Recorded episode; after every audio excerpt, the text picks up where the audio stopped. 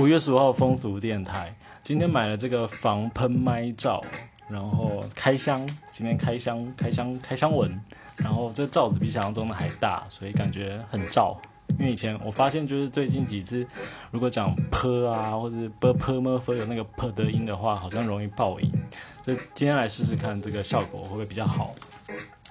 呃，然后最近想说，就是如果报道国外的新闻，好像大部分都局限在韩国、南韩啊，或者是香港，然后好像讲过马来西亚，不过就是在远一点的地方，好像就比较少讲。所以我们今天挑了三个地方比较远了，印尼、德国跟这个以色列。那我们就先来讲印尼的部分。呃，印尼的警方在十二日的时候表示呢，有一名十六岁的少女因为发生这个未婚性行为，结果遭到两名的兄长谋杀哦。那这起事件是发生在上周六的时候，就是所谓的名誉杀人了。那涉案的两两名男子是二十岁跟三十岁，就是他的兄长。他们承认用木棍跟刀子杀害妹妹，原因是因为他发生婚外性行为哦。嫌犯表示呢，这个妹妹承认她与一名远方亲戚发生关系的时候，他们感到愤怒羞愧，然后他们拘押了这名远方亲戚这这名男性，但是这名男性拒绝与少女结婚，结果就是讽刺的是，这个少女就被兄长给杀害了，就是非常的。有点难以想象，就是说，呃，对啊，就是这样。然后名誉杀人，我去查了一下，它有很多称呼，比如说像荣誉谋杀啊，或者是所谓的洗门风啊。然后它是指说被家族或是部族或是社群的成员用维护家族的名誉来清理的理由来杀害哦。那这个受害者。绝大多数都是女性，所以其实这个事情就是名誉杀人的事情，其实也是一个性别分化很严重的一件事情哦。那被害的原因主要是因为失真或是不检点，然后也有被强奸的情况，然后就反而是这个受害者被杀害，然后也有比如说通奸啦，或者是意图自由恋爱。拒绝被指定的婚姻，或者想要离婚等等的情况，都有可能会遭受到名誉杀害。那根据这个联合国的统计，每一年发生在世界各地名誉杀人事件可能高达五千件哦。那过去在这个华人世界的封建时代里面，比如说这个计家法啦、洗门风等等的情况也常常出现。那有些家庭为了得到这个贞节牌坊哦。所以甚至会逼这个儿女啊，或者是已经结婚的这个妻子去驯夫的这些故事，这样子，这就是啊名誉杀人。那其实名誉杀人在印尼其实是比较少见的，所以这一起事件发生的时候其实是蛮震惊的。所以标题是下说印尼罕见名誉杀人。好，那这是这个自由时报的新闻。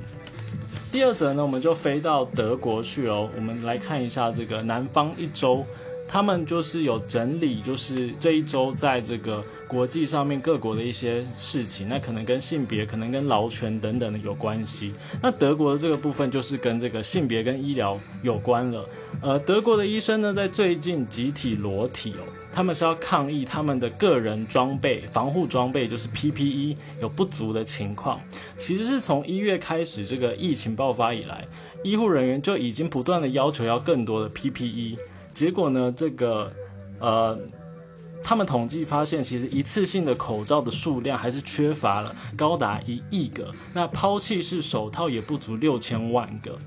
那 PPE 不足的事情，其实跟性别有很大比例的关系，因为在德国，他们。所穿戴的这个 PPE 的设计是以男性为设计的，比如说身高是以一百八十四公分的男性设计的。那可是医护人员有八成的女性的这个比例情况，也就是说绝大多数的医护人员就是身为女性，她却要用男性出发点设计的这个装备，所以造造成他们必须要，比如说要拉紧口罩，然后让这个脸部会有溃疡的情形，或者是用。胶带去密封，就是周围的缝隙，所以它这个设计是不符合就是性别需求者的这个情况，然后再加上这个呃个人防护装备的这个不足，所以呢，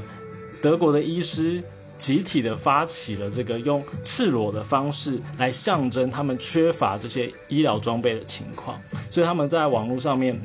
比如说全身脱光光，然后用文件或者是卷筒卫生纸去遮住这个衣呃身体的部位，这样子，然后来象征就是在疫情之中的脆弱性。那目前这个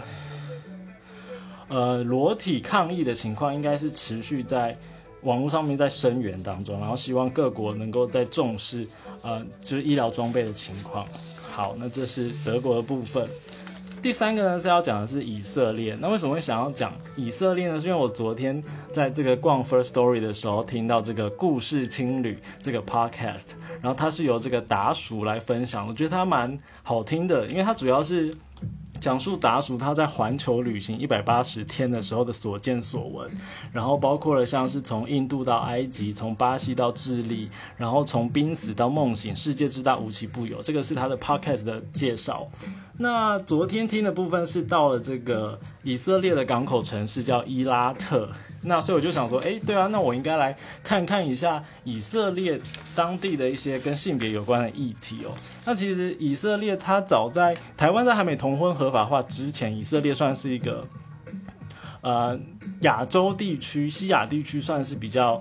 呃对同志来说比较友善的一个城市。比如说他们的第二大城就常常办这个同志游行，然后哦就是呃特拉维夫嘛。那然后就是他们的这个粉红经济其实也蛮兴盛的，但是在讲这个粉红经济的时候，我们也必须要提的是这个粉红清洗，英文就是 pink washing，呃，就是说我这边念一段，就是风传媒的这个观点投书的报道，就是粉红清洗呢，其实是指说透过宣称自己支持多元性别。然后性别平等的方式来掩盖自己可能本来就在进行的一些科法的暴政，比如说以色列侵占这个巴勒斯坦地区的这个呃侵占的这个政治的问题，那可能就会用这个性别平权的概念，好像想要去遮掩这样的一个情况。或者是对外宣称说巴勒斯坦的这个传统可能是压迫性别的的文化啦等等的情况，来来凸显自己的这个正当性这样。所以我们在讲说以色列可能对同志相对友善的情况下，也不得不提到就是也有粉红清洗这个概念，就是说我们要去反思背后的这个情况。好，那除了这个对同志友善之外，就是呃特拉维夫哦，之后这个达叔他们也会去到这个城市。那好像未来几集会聊到，他们下一集应该是会讲耶路撒冷，然后再来就是特拉维夫。我猜猜啊，就是我预预测应该是这样。那这个另外一个就是跟性别有关的是，以色列的这个性别的跨性别的情况是相对友善的哦，就比如说。他们在二零一五年之前是需要经过性别重置手术才可以更改身份证上的性别，但是在二零一八年的时候，有跨性别向这个最高法院请愿，所以后来呢，他们就改变了规定，就是说现在呢，只要提出可以提出自我性别认同跟生理性别是不一样的证据，然后经过卫生部的这个审核期。那原本是六个月，现在只要减为两个月，那就可以变更这个身份证上的性别，所以对跨性别的这个规定的放宽是相对友善的。然后这则报道，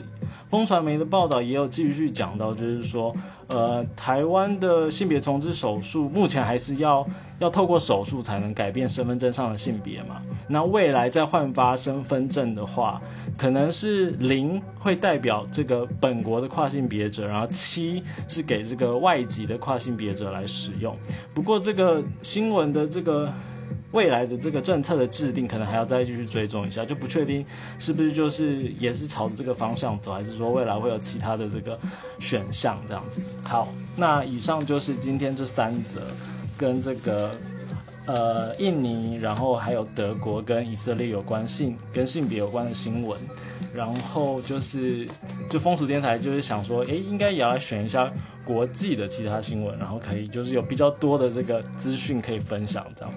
那希望大家听了就是还还觉得还 OK 啊。那如果有其他的这个意见，也欢迎就是到 IG 留言。